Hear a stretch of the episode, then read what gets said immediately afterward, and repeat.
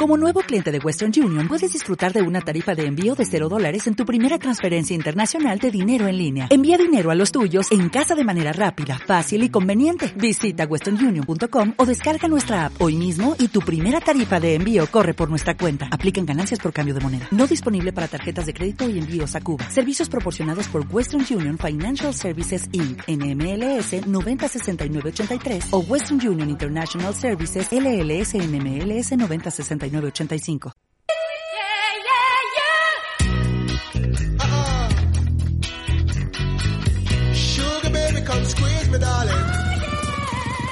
Aquí comienza Sin Azúcar Añadido, dirigido y presentado por ANADI, Asociación Navarra de Diabetes, el cuarto jueves de cada mes de 1 a 2 de la tarde en Ática FM.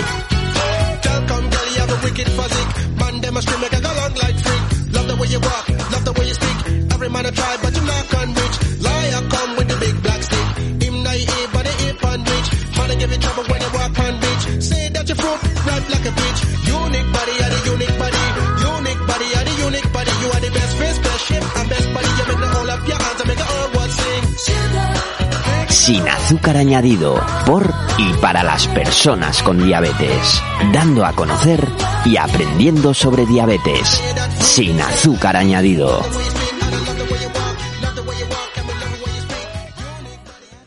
Bienvenidas y bienvenidos al programa 40, el segundo de la quinta temporada de Sin azúcar añadido, en Radioática FM.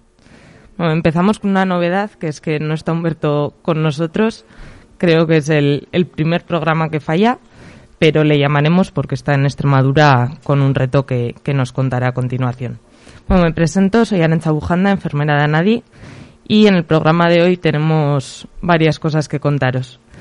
Eh, primero hablaremos de mi experiencia en los Países Bajos, donde he estado tres semanas aprendiendo y compartiendo conocimientos. Por un lado, en los campamentos de menores con diabetes y posteriormente en Diabeter, un centro especializado en diabetes tipo 1. También hablaremos de las diferencias existentes con lo que conocemos aquí y de la accesibilidad a diferentes recursos como las nuevas tecnologías, y ciertos profesionales como Juancho Remón, presidente de ANADI, que está aquí con nosotros. Buenos días. Hola, buenos días. También llamaremos a Laura Francisco, enfermera de la Unidad de Diabetes Pediátrica del Complejo Hospitalario Navarra, Hospital Universitario Navarra actualmente, para que nos cuente cómo está el tema en nuestra comunidad.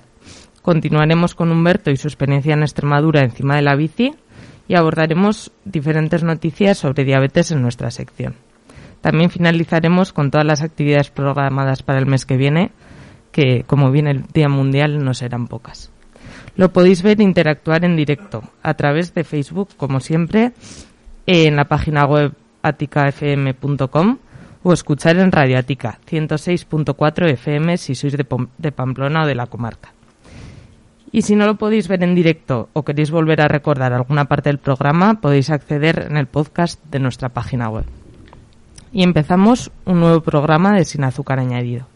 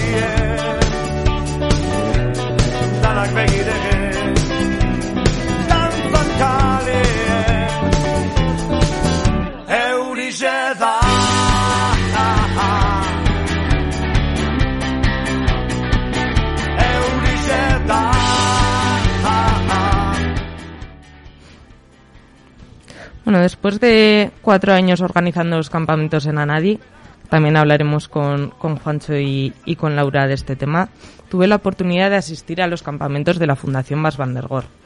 Esta fundación persigue la mejora de la calidad de vida de las personas con diabetes y se basa sobre todo en, en el ejercicio físico, todo en los Países Bajos.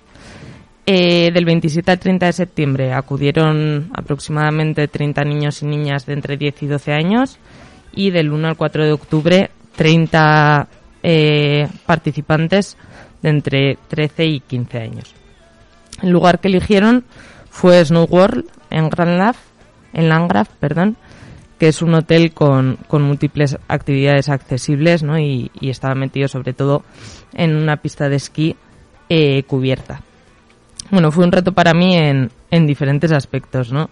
En primer lugar, el idioma, creo que, que fue una de las cosas más importantes. Eh, no sabía nada de neerlandés, pero pues con algunas personas sí que podía comunicarme en, en inglés. Los niños y niñas aprenden más tarde inglés que nosotros, aunque bastante más rápido. Y los monitores, pues muchos de ellos sí que, sí que podían hablar. Allí eh, comprobó la importancia del, del, lenguaje no verbal, ¿no? De, que siempre hablamos de él, pero, pero ahí he llegado a la conclusión de, de, que es muy importante. Y de que si queremos, todos nos podemos entender, aunque, aunque no hablemos ni el mismo idioma, ¿no? Eh, por otro lado, yo también tengo diabetes tipo 1 y adaptar el control al, al cambio de alimentación y de horarios tampoco fue tan, tan sencillo. En cuanto al desayuno, no hay demasiada diferencia pero sí en los horarios de, de, la comida y de la cena sobre todo, ¿no? Yo en mi caso suelo comer a las tres y media cuando vuelvo de trabajar y la cena la hago sobre las nueve y media, diez. Allí hacíamos la comida más o menos a las doce y la cena pues a las seis de la tarde. Eh, también el tipo de alimentación es muy diferente, ¿no? En, aquí en España pues solemos comer eh, verdura y carne o pescado, ensalada y legumbre o o dos platos principales y allí su comida se suele basar en, en un sándwich y una sopa como mucho. Y luego la cena sí que, sí que es más contundente. Entonces, bueno, fueron adaptaciones que fui haciendo poco a poco y, y yo creo que, que, todo fue saliendo bien. Y por último, la organización, ¿no? Siempre hay diferencias en, en los campamentos que realizamos en, en unos sitios respecto a otros. En cuanto a nuestros campamentos, bueno, tenemos aquí a, Juancho que, lleva muchos años en esto, ¿no? Y nos va a contar un poco cómo organizamos el tema de las comidas y, cómo hacemos allí, el, o sea, en, en, aquí en España, el reparto de, de mesas, de raciones, de alimentación y, y cómo lo manejamos. Bueno, como dice Arancha, yo llevo muchos años yendo a los campamentos casi desde que empecé con diabetes, hace 21 años, llevaré 18, 19 años. Y bueno, lo más complicado y lo que más trabajo tiene es el tema de, como dice Aranchano, la alimentación. Nosotros antes de ir a un campamento ya hemos estado dos veces por lo menos viendo el albergue, hemos estado hablando con la gente de, del albergue para decirles cuáles son nuestros menús que implantamos nosotros. Nosotros somos los que les decimos que tenemos que comer cada día controlamos bien que lo que nosotros le hemos dicho que tenemos que comer que esté bien preparado y a la hora que nosotros les llegamos, porque es muy importante por el tema de poner las insulinas. Y luego, pues nosotros lo que hacemos es eh, les ponemos más o menos a los menores o a los chicos y chicas por, por edades en las mesas y cada uno come unas raciones, ¿no? Entonces se van contando las raciones que come cada, cada grupo de, de menores y se pesa todo. Se pesa todo con los responsables de sanitarios, con la ayuda de los monitores. Y entonces eso es muy complejo y cuesta bastante tiempo. Entonces, bueno, eso queremos que es lo que quieren, lo que tienen que aprender ellos en el campamento, ¿no? A contar las raciones. Uh -huh. Y tiene que ser muy importante lo que os decía, que la comida sea lo que nosotros les hemos dicho y las cantidades. Incluso si, por ejemplo, hay alubia verde con patata, vamos a suponer, pues nos dicen cuántos sois. Somos 50, pues tiene que haber 5 kilos o 10 kilos o lo que sea, porque luego, luego al final, bueno, la verdad es que siempre nos quedamos los mayores sin casi a veces sin patata porque no calcula nunca bien, y eso que les decimos lo que tienen que poner. Y luego, pues el pan también cortamos antes de cada comida, o sea, tiene mucho trabajo, pero pesamos todas, todas las comidas. Sí, y luego siempre hay una persona que se encarga de los menús, ¿no? De hacerlos saludables, equilibrados y, y que sigan una alimentación, eh, unos hábitos buenos de, de vida, ¿no? De, sobre todo, pues eso, con alimentación que es tan importante en, en las personas con diabetes.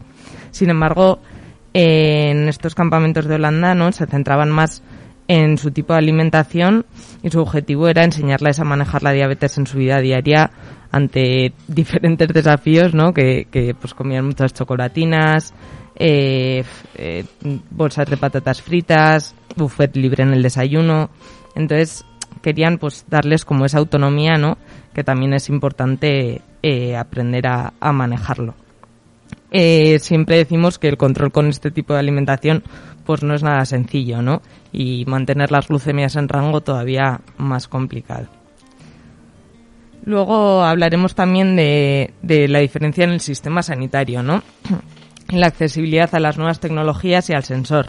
En este caso, en, en los Países Bajos, pues el sistema de salud es, bueno, se llama tipo Bismarck, ¿no?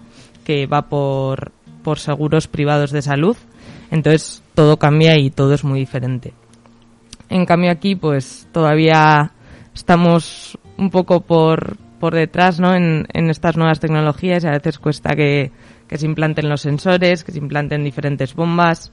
¿Cómo estará el tema con, con las personas con diabetes tipo 2, sobre todo, que, que Bueno, parece que hay que luchar? Eh, las personas con diabetes de tipo 2 se está consiguiendo cosas, se está luchando, ¿no? Desde la Federación Española de Diabetes, que nosotros también estamos en, en ella, ¿no? En la federación. Y el, el martes, el martes se aprobó ya en el, en el Senado para que todas las personas con diabetes tipo 2 insulinizadas les pongan el sensor, el flash. Entonces, bueno, pues lo que nosotros estábamos demandando es que al mismo tratamiento que una persona con diabetes tipo 1, que nos tenemos que poner insulina pues todo el día, ¿no? Cada vez que comemos y tal, pues la gente de tipo 2 que también se pone insulina, pues al, mismo tratamiento es mismo misma forma de, de tener que tratar su diabetes, ¿no? No eh, seguían pinchándose en el dedo y queremos pues que tengan el mismo la misma el mismo tratamiento para que lo lleve mejor, ¿no? Si llevas un, un flash, porque claro, esa- esas personas además a la mayoría no les dan tiras, a los tipo 2 no les dan tiras, entonces no tienen ni idea y se ponen la insulina un poco al tuntún, o se compran las tiras o eso es lo que está bastante atrás aquí. Sí, hace falta más, más material, ¿no? Dispositivos que permitan que el control de la diabetes sea bueno también en, en las personas tipo 2 para que luego no, no haya complicaciones. Y en cuanto a las personas con diabetes tipo 1, ¿qué tal vamos en el tema de sensores y, y de bombas de insulina? Hablaremos Bueno. también con Laura luego de, de esto y nos comentará un poco cómo contará. está. en- Eh, bueno, el sistema Flash ya está todo el mundo tipo 1 aprobado, entonces todo el que quiere puede llevar el sistema Flash, que ahora todo el mundo ve por la calle a mayores, pequeños y demás con un redondito ahí como un tapón de gaseosa, ¿no? Ahora se sabe que tenemos diabetes, ¿no? Ahora se nos ve en la playa, ya ni te cuento. Entonces, bueno, eh, lo que sí que es verdad que quere- queremos que hay más hay más sistemas, ¿no? Más bombas de insulina, más sensores que deberíamos de poder optar a todos, ¿no? Porque cada uno, cada tratamiento tiene que ser individualizado. Ahora, por ejemplo, que ha salido la 780 con el sensor, pues es, vamos, es automática y es bastante, pues nos ha cambiado un poco la vida, ¿no? Los que llevamos esa, esa bomba infusora de insulina. Entonces, queremos que, que llegue a más gente, que llegue a todo el mundo y no solo esa, ¿no? Porque hay otras marcas y otras, otras bombas de insulina que en Holanda tú nos contabas, ¿no? Que hay unas que aquí ni Sí. conocemos. Sí, en, en los Países Bajos pude ver otro tipo de bombas, ¿no? Por la tandem con, con el DESCOM, eh, sistemas Night Scout, que es esta, este ente, ¿no? Que no es un, un laboratorio en sí, pero sí que se ha juntado mucha gente para hacer sistemas de asa cerrado y, y que funcionen sin esa seguridad detrás de, de un laboratorio médico. Pero bueno, es verdad que cada persona necesita un tratamiento distinto y todas tienen sus, sus cosas, ¿no? Sus características que pueden venir bien a, a unos o a otros.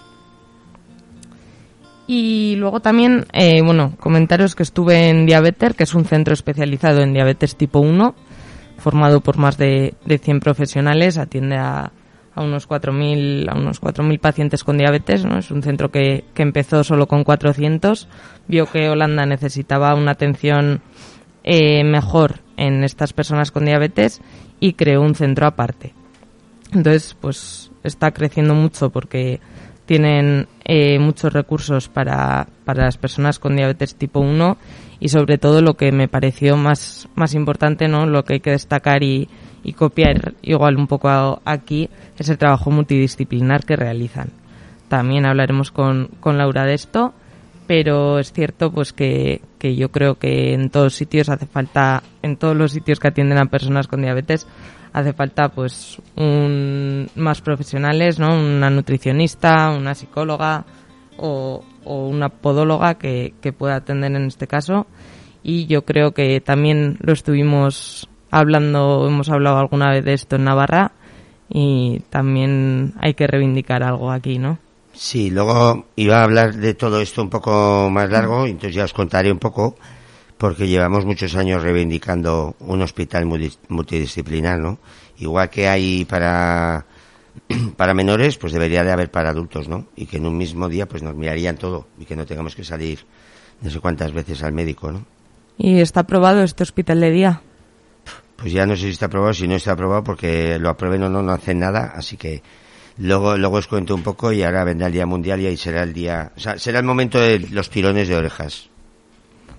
Muy bien, pues luego hablaremos también del tema y le preguntaremos también a Laura cuántas, cuántos profesionales están atendiendo ahora mismo en, en el hospital.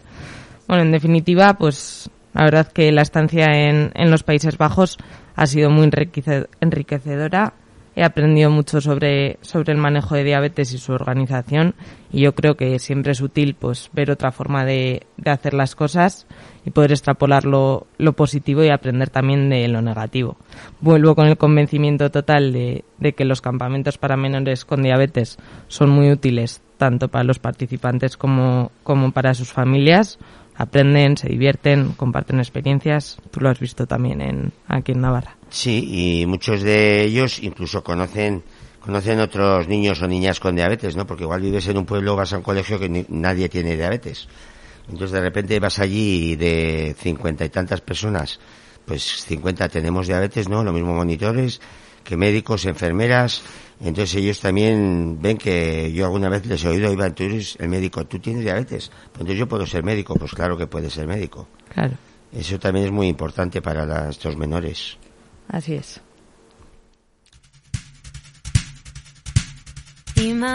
Imagina que nos despojamos de nuestras mochilas,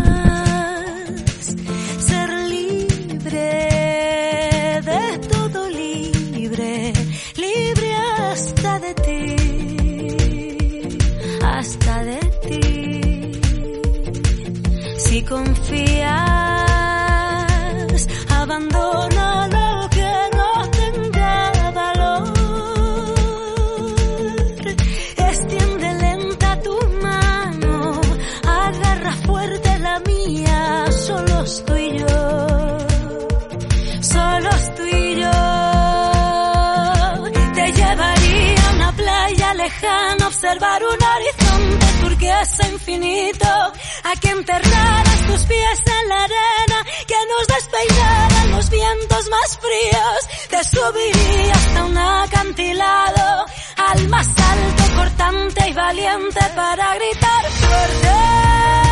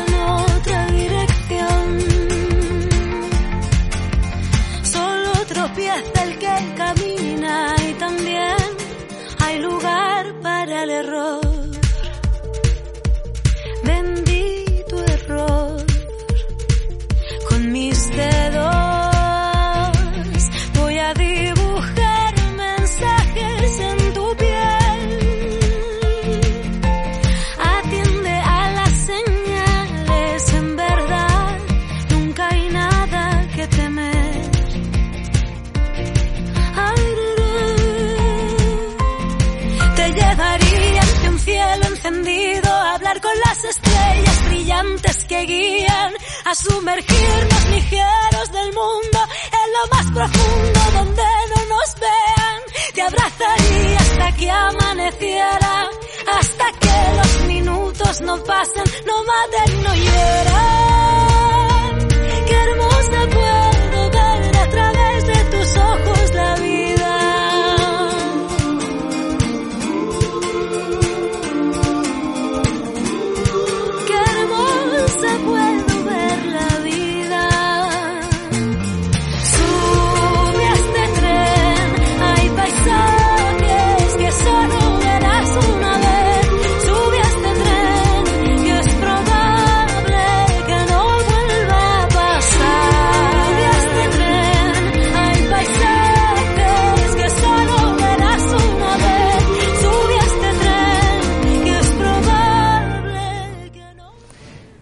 Bueno, tenemos al otro lado del teléfono a Laura Francisco, que también trabajó como enfermera en Anadi, participa todos los años en, en los campamentos y actualmente es enfermera de la unidad de diabetes pediátrica del Hospital Universitario de Navarra.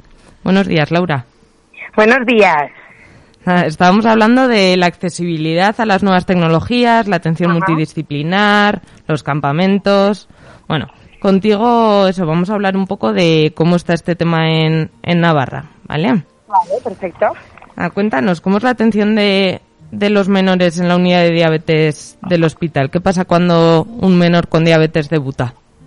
Vale, pues mira, cuando un menor con, con diabetes, bueno, al principio sin diabetes, ¿no?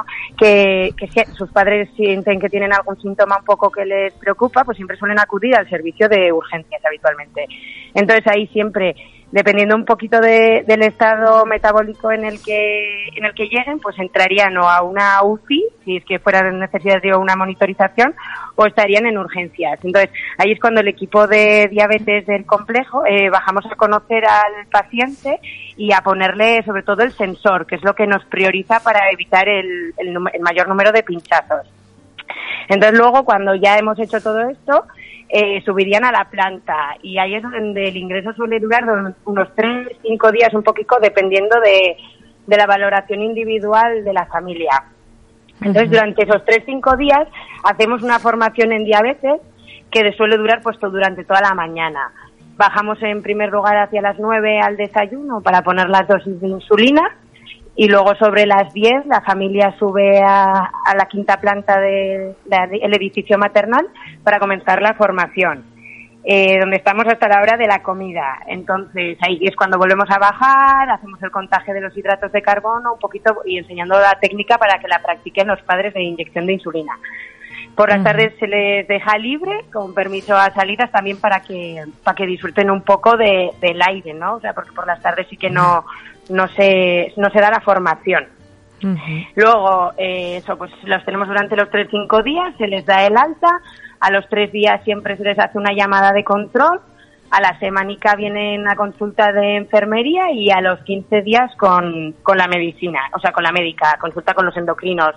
Y luego ya, después de todo esto, son una atención bimensual, alternándose entre médicas y consultas con educadoras de diabetes y luego tienen a su, a su disponibilidad poder acceder a todas las consultas con enfermería que ellos necesiten un poquito a demanda. O sea que el proceso es esta- estabilización, ¿no? Luego la educación que, que siempre hablamos que es muy importante.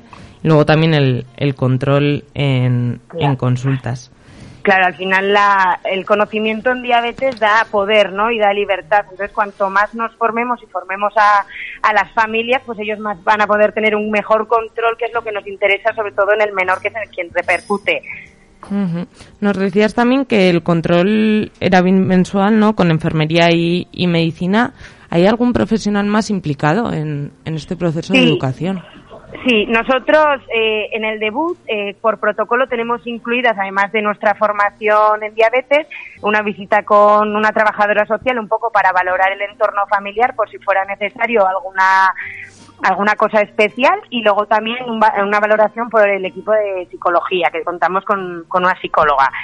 Y también contamos con un equipo de nutrición, lo que pasa que ese ya no es al principio, al debut, sino que luego es conforme vamos eh, de- viendo si hay algún problema o las familias nos lo demandan, ¿vale? O sea, en total nosotros el equipo de enfermería, o sea, de diabetes seríamos tres endocrinos, tres enfermeras educadoras, una trabajadora social, una psicóloga y una nutricionista. El abordaje multidisciplinar, muy importante, ¿no? También en, en la diabetes y yo creo que, que va mejorando a lo largo de los años porque es verdad que al principio no, no había estos recursos. Claro, o sea, es verdad que hemos ido incluyendo el último en, en a nuestro equipo, ha sido el, personal de nutrición, ¿vale? Pero sí que es verdad que consideramos como, como equipo, ¿no? Que, que la diabetes hay que atenderla de una manera holística por todos los puntos, no podemos dejar ninguno descubierto, siempre y cuando además nosotros tratamos con menores, que es una población mucho más vulnerable, por así decirlo. Y hablábamos también de la accesibilidad a, a las nuevas tecnologías. Bueno, primero felicidades por el reconocimiento a la labor y, y experiencia ¿no? de más de 15 años en el tratamiento con sistemas de infusión de insulina. Y nada, te quería preguntar a ver si crees que ha mejorado el control gracias a estos avances. Sí, o sea, yo creo que, que a- al margen también de la diabetes, no, la tecnología nos, nos propone mucho, muchas mejoras y centrándonos más en el nivel de la diabetes, sobre todo es eh, a veces no incluso un mejor control, sino una mayor calidad de vida, ¿no? O sea, te permite un- una mayor libertad en los horarios, sobre todo eso más para las personas, eh, por ejemplo, un poco, o sea, para los críos un poco más mayores. Y para los niños pequeños, sobre todo, pues por ejemplo, las bombas de insulina nos permiten dosificar eh, insulinas desde 0,1, por ejemplo, cosa que con las plumas solo podríamos hacer de media unidad en media unidad o de una unidad en una unidad. Y luego además, pues eso, desde hace, en 2019, si no me equivoco, eh, se empezaron a poner, no, o en 18, ahora mismo no recuerdo, pero empezamos a poner los sensores de monitorización de glucosa flash del freestyle, ¿vale? Y también contamos Vale. con, con monitores, que, o sea, con sensores que se unen a, a la bomba. Sí que es verdad que la mayor parte de nuestra población de los menores eh, llevan un- una monitorización fla- flash con el Freestyle 2, pero hay otra parte que, que usan una bomba de insulina, ¿vale? Y se les pone pues el sensor acoplado con que hace un sistema de asa cerrada con la bomba, ¿vale? Que es un poquito más más específico, ¿no? Vale, ¿y este proceso cómo es? ¿Lo piden las familias? ¿Sois vosotras las que se lo recomendáis?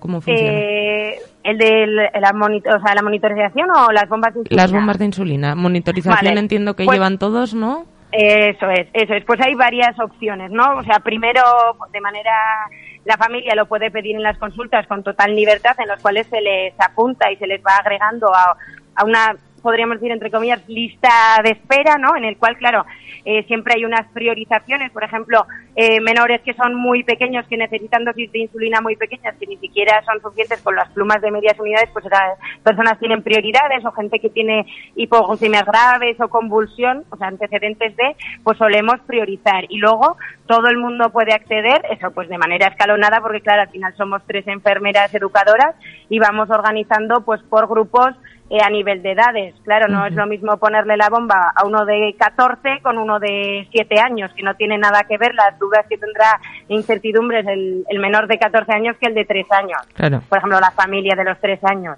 Ujú. Y la educación en grupo siempre vendrá Eh, bien también para, para compartir. ¿Cuántas más o menos ponéis al año?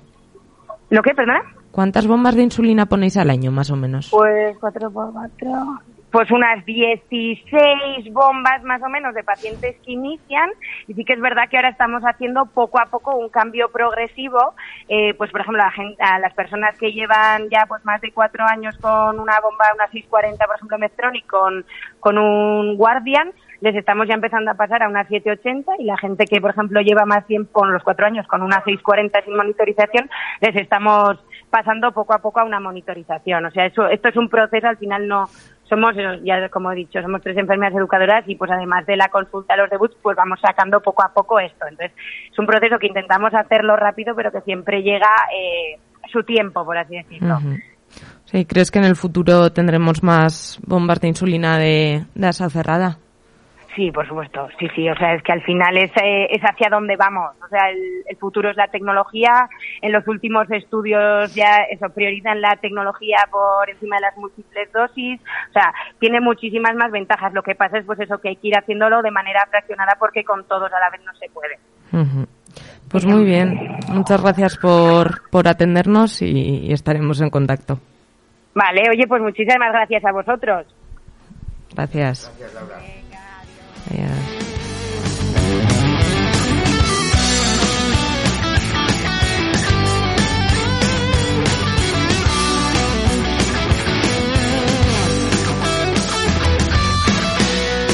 te sienta la tarde con lo que ha llegado a nuestro jardín de mármol.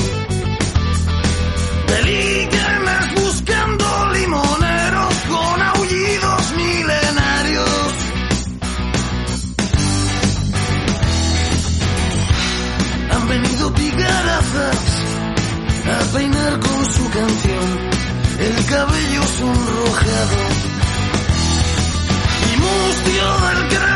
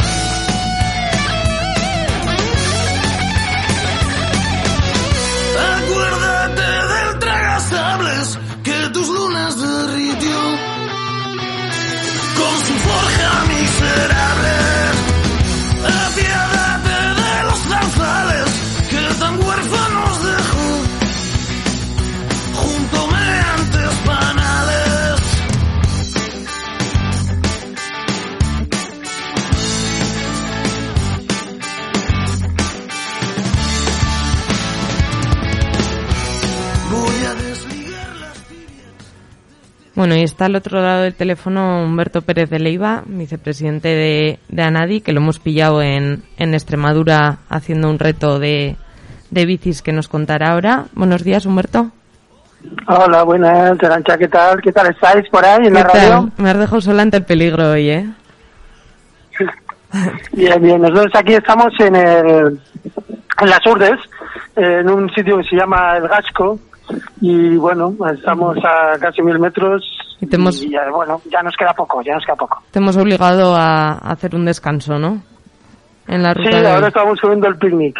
Eh, solemos comer como a las doce y media, o a la- bueno, entre las doce y media y una, y hoy pues eh, al final de, de lo más alto que, que vamos a hacer hoy, del, del puerto, pues nos vemos, paramos a comer un bocadillo y luego ya volvemos al hotel. Bueno, cuéntanos primero qué, en qué consiste el reto, cuántos días vais, cuántos sois.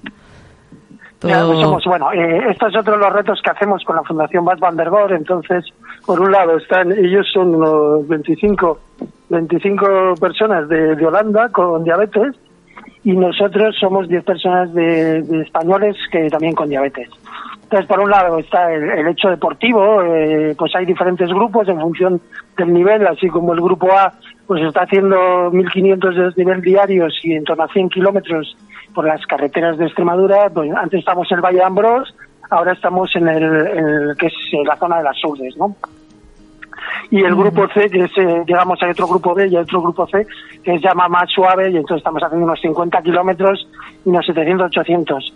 Estos son seis días, mañana a ver qué tiempo nos hace, porque estamos en duda, porque parece que va a llover, y la carretera con agua es un poco complicada.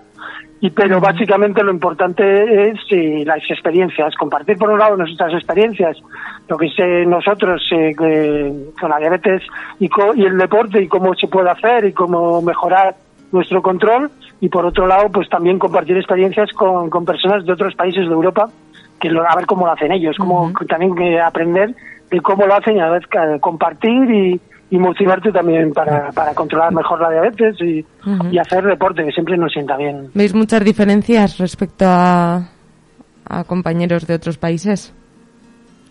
Sí, bueno, tú ya has estado en Holanda, ¿no? Ya les conoces, pero sí, son, di- digamos que tienen culturas de, de- de comer diferente. Entonces, ellos eh, utilizan, pues, eh, más igual en el desayuno más cereales que lo que lo utilizamos nosotros. Ellos desayunan igual bastante más.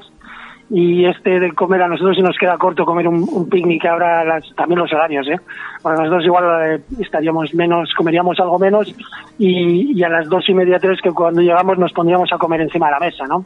y ellos a estas horas pues comen este picnic y luego ya la cena pues por nosotros la hacen a las 8 pero en realidad a ellos sería a las seis y media siete de la tarde entonces también cenamos pronto. Entonces estamos un poco ahí entre medio ellos se adaptan a nosotros y nosotros nos adaptamos a ellos no para para compartir eh, eh, todo esto. Y luego bueno ellos se sorprenden también de- del tiempo. Nos está haciendo muy buen tiempo estos días y, a las mañanas fresco que de, de la época del año pero luego estamos en torno a 20 grados a estas horas de- del día claro. Entonces para andar en bici es una gozada. A ver si respeta sí, y, bueno, y no llueve, ¿no? Luego ellos están haciendo un estudio ¿eh? para, para ver cómo, cómo actúa la bomba de metro de la 780 eh, en lo que es el ejercicio, el ejercicio de tantos días, ¿no? Porque dicen, que la bomba eh, actúa de manera, de manera independiente, eh, te aporta, incluso te hace correcciones, y supone que la inteligencia artificial ella eh, decide cosas y Humberto, estamos tiempo ahora mucho aire. Sí, igual me estoy- es que ahora acaba de levantarse aire en esta zona. A ver. Claro, ¿Me como te tenemos a mil metros, ¿eh? Quita el aire, quítalo un poco. Ahora. Sí, decías que ver, ¿a la bomba, ahora perfecto, la bomba de Metronic, la 780, ¿no? Que es la de el sistema de asa cerrado, Sí. que se comunica Toma con el sensor y, y entonces, toma pues, decisiones. pues, eh, seis días haciendo pues tanto ejercicio de tanta intensidad y a ver cómo, cómo, cómo actúa, si actúa correctamente, claro. Sí, es cierto que en el tema del deporte no sabemos muy bien cómo, cómo manejarlo, ¿no? Porque a veces, aunque sí que tiene una opción de, de hacer deporte, pues a veces se queda escasa, ¿no? Y, y siempre hay pues hipoglucemias o la gente no sabe muy bien cómo, cómo hacerlo. Entonces, este estudio pues intenta eh, ver cuál es la mejor manera. Muy interesante también y a ver si vemos algún resultado, ¿no? Sí, sí, sí, sí, sí, de aprender, aunque sea...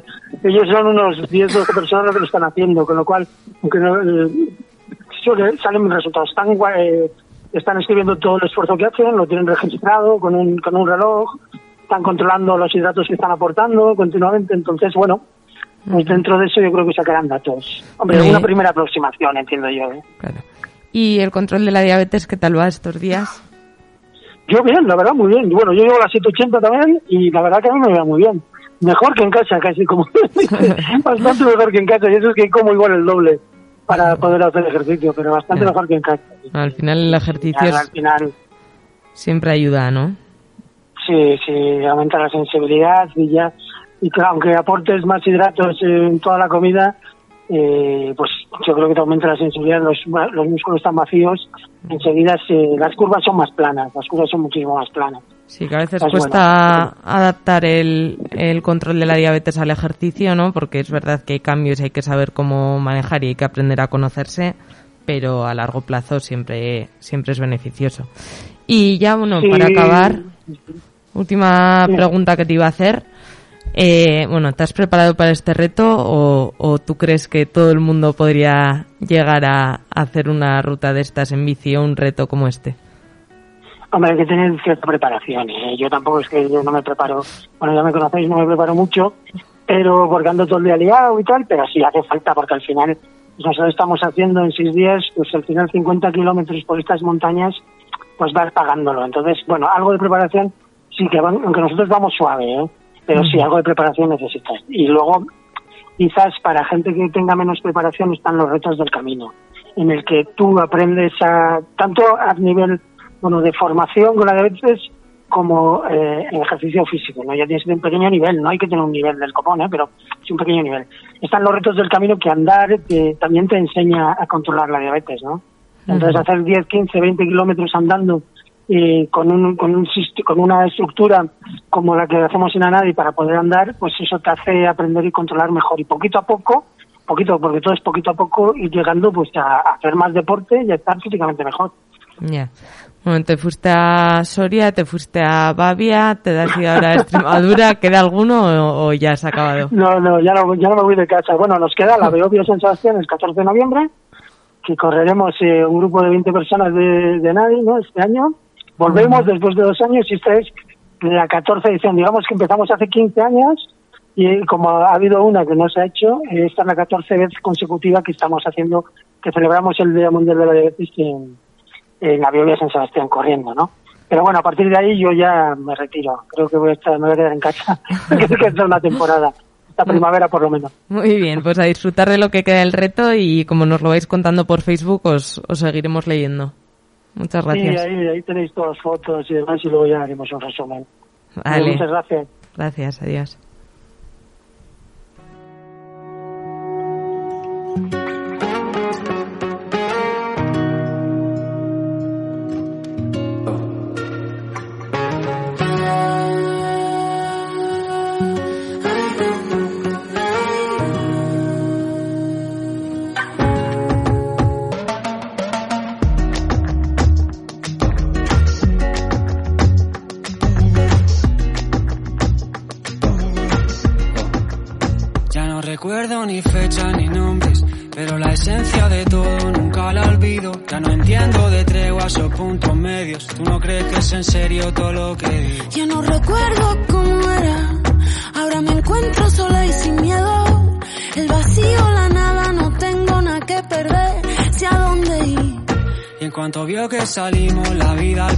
Se nos caen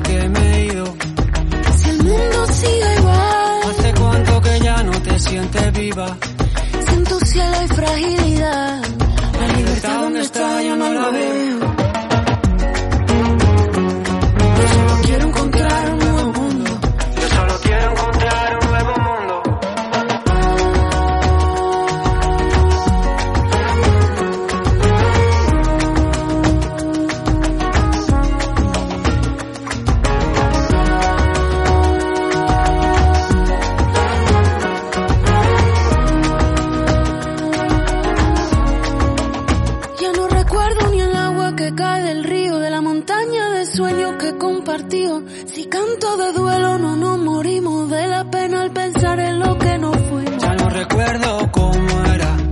Ahora me encuentro de cuerpo entero. Y cuando miro para atrás y la luz me ciega, me muevo. Lejos de aquí, Cuéntame qué se siente ahora que me he ido. si todo sigue igual. Hace cuánto que ya no te sientes vivo. Si en tu cielo hay fragilidad.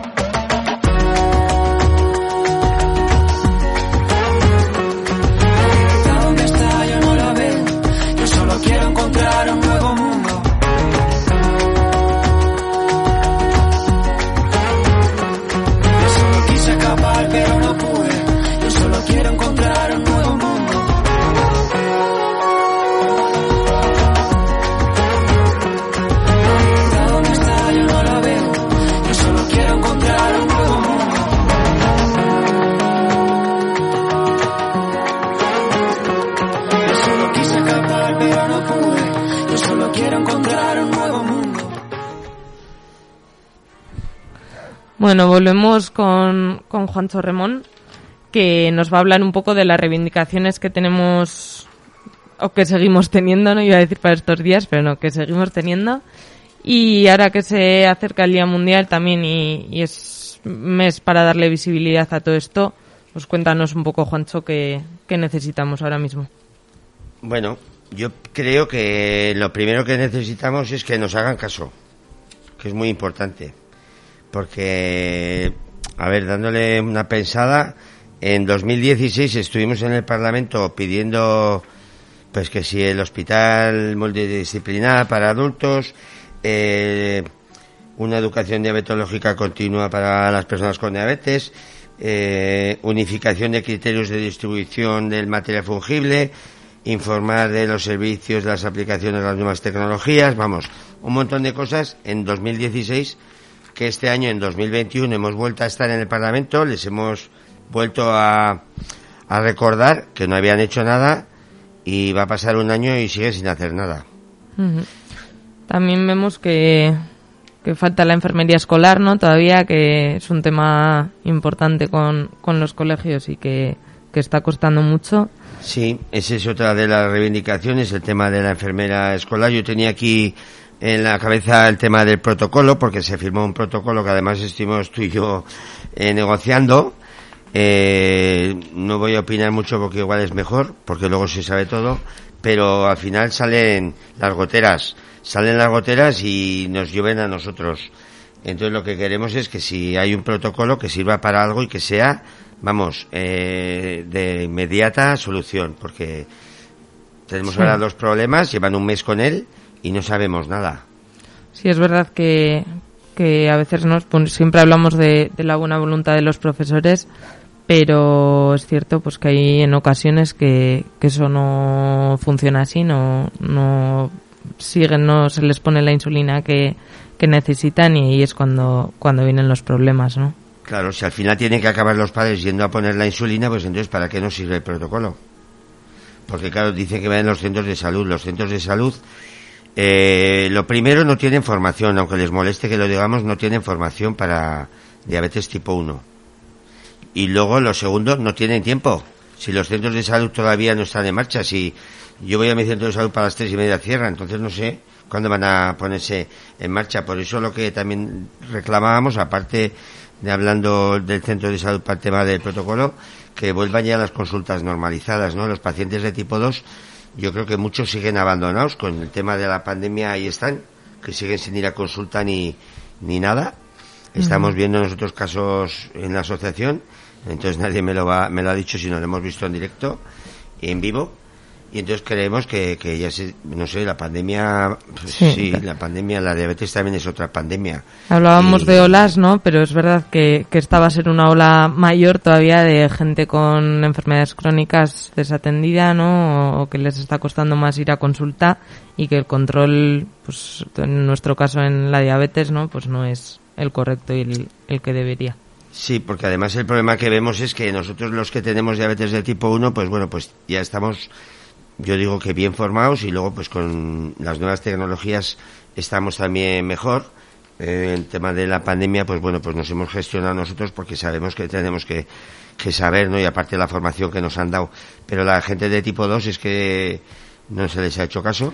Para eso también la accesibilidad a estos recursos tecnológicos de los que hablábamos, ¿no? Porque es muy difícil, por ejemplo, en, en pandemia hacer una consulta a distancia con una persona que solo se puede medir una vez al día, que no hay un registro, que no hay forma de, de ver sus controles de, de ninguna de las maneras.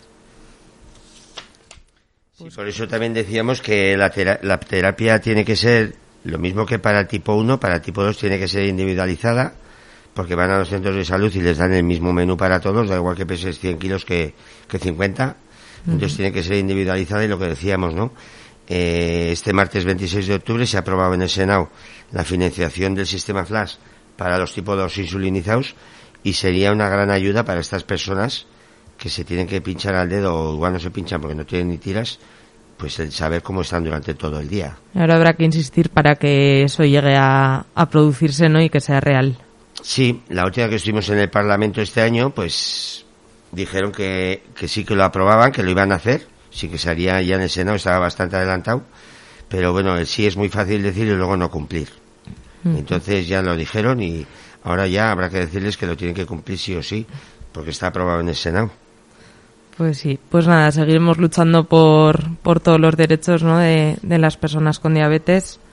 Y nada, eh, vamos a. En dos minutos volvemos a comentar todas las actividades que tenemos preparadas para este mes de noviembre y finales de octubre, que no son pocas, y ahora mismo os las contamos.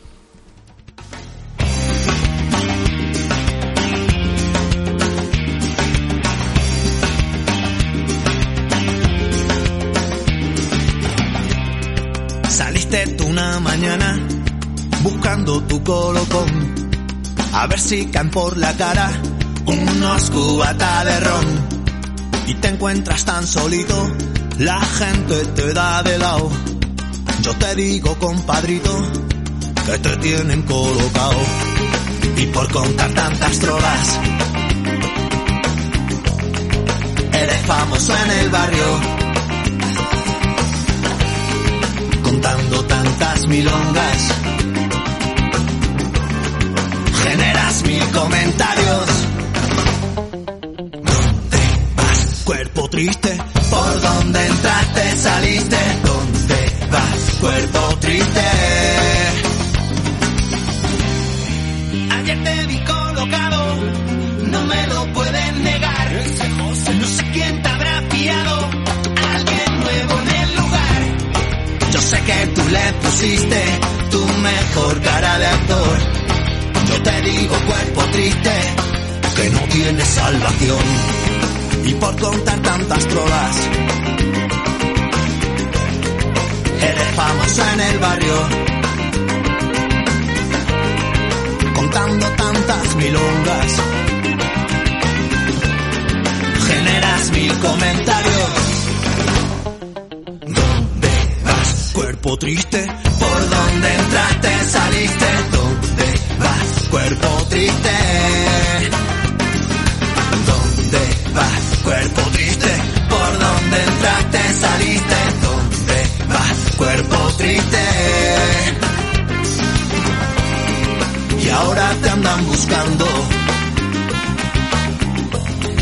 por deber más de la cuenta. Bueno, y volvemos con las actividades programadas para, para ya y para este mes, ¿no? Que viene el Día Mundial y, y tenemos muchas. Entonces, nada, te voy a ir diciendo los días, Juancho, y, y nos vas a ir contando qué, qué hay por aquí. El jueves 28 de... O sea, este jueves, hoy, a día de hoy, a las 6, ¿qué tenemos? Este jueves hoy, como dice Arancha, tenemos un taller práctico sobre el cuidado de los pies en personas con diabetes que nos va a impartir Valeria Armendariz, podóloga de Podoactiva. ah. Podoactiva. Muy interesante también porque va a ser una parte teórica y otra práctica, ¿no? Y, y yo creo que, que vendrá muy bien a, a todo el mundo que vaya. Sí, es algo bastante importante el cuidado de los pies. El jueves 4 de noviembre, El jueves 4 de noviembre también tenemos una interesante charla sobre actividad física y diabetes tipo 1. Eh, nos la va a dar Nidia Huerta, una investigadora sobre actividad física infantojuvenil. ¿y a qué hora es? Pues es como todas, bueno, esta es a las seis y media hoy, la de hoy es a las seis, ¿no? Sí. Sí, la de hoy es a las 6 y, y la del próximo jueves Y a las jueves 6 4 y de media. noviembre a las seis. Ha habido, a las seis y media, ¿ha habido algún estudio o algo, no? Cuéntanos. Sí, nada, un- es una investigadora de Navarra Biomed que, que está haciendo un estudio de, de deporte en, en niños, en menores, ¿no? Y, y también yo creo que va a ser muy interesante. El jueves 11 de, perdón, el miércoles primero 10 de noviembre a las 6. Vamos a empezar con los actos del Día Mundial y va a haber una mesa redonda en el Palacio del Condestable donde impartirán pues un, po- un debate María José Goñi, endocrino y jefa de servicio de diabetes del Complejo Hospitalario de Navarra y Elizabeth Burillo, enfermera de atención primaria. Estará, estará de moderador Humberto. Pérez de Leiva, el vicepresidente de ANADI. Y el jueves 11 de noviembre en Tudela. El jueves 11 de noviembre en Tudela va a haber una charla también, gestión emocional. La va a dar nuestra psicóloga de Tudela, Noemí Reviriego, y va a ser en el Centro Cívico de Lourdes, a las 6 de la tarde en Tudela. Muy bien, luego llega ya el fin de semana del Día Mundial, ¿no? Que, que también tenemos muchas cosas programadas. Cuéntanos, en Pamplona y en Tudela. Bueno, en Tudela va a haber una ruta por las Bardenas que van a salir a las nueve y media de la mañana para todos los públicos y es sobre 4,8 kilómetros. Este, Todo el mundo está invitado a participar, socios y no socios, para dar un paseo y hablar un poco con gente que tenga también diabetes. En Pamplona vamos a poner la carpa informativa en la Plaza del Castillo, que llevamos ahora un año sin poner por el tema del COVID. Y ahora retomamos y bueno, pues leeremos un comunicado. Eh, van a bailar los danzaris chiquis de Ochadar, habrá hinchables, haremos glucemias y estaremos allí toda la mañana para dar información a, a la gente que quiera pasar a saludarnos. ¿Y por la tarde? Y luego por la tarde, a las 6 de la tarde, se va a iluminar el Ayuntamiento de Pamplona, entre otros edificios emblemáticos de Navarra, como puede ser el Acueducto de Noain, el Ayuntamiento de Tudela, Tafalla, eh, Pamplona, el Parlamento de Navarra, eh, también en Ansoin van a iluminar. Estamos mirando a ver si algún- alguno más se anima a iluminar de azul para darle visibilidad al Día Mundial, a la diabetes. Y en el Ayuntamiento de Pamplona va a haber un recital de gaiteros del grupo Ezpelur, que también van a venir con sus gigantes, y entonces habrá un poco de animación. El sábado a las 6 de la tarde en la plaza del Ayuntamiento. Y el domingo 14 ya nos ha contado Humberto, ¿no? Que, que van a hacer la Beovia San Sebastián, corredores de Anadi y, y ya tienen su dorsal. Recordaros también que podéis ver todas estas actividades en, en la página web de la asociación. Si no están colgadas, se irán subiendo poco a poco. Ah, y el 14 de noviembre también tenemos en Tudela alguna actividad, ¿no? Sí, en Tudela para dar un poco de visibilidad el día 14 de noviembre va a haber una salida de los gaiteros de Tudela también desde la Plaza de los Fueros a las doce y media, una calejira. Muy bien, pues animamos a, a todo el mundo, ¿no? De Pamplona, Tudela y todo Navarra a, ir a estos eventos que seguro son muy interesantes y a dar un poco de visibilidad a, la diabetes. Pues nada, nos despedimos hasta el próximo programa, que será el próximo 25 de noviembre. Muchas gracias, Juancho, por estar aquí. Agradecer también a, Laura y a Humberto que han estado con nosotros a través del teléfono. Gracias a ti, Arancha, por estar ahí. tanto pensar, de perder el tiempo, de tanto privar, por poco reviento. Sueño con tu piel, me siento mejor,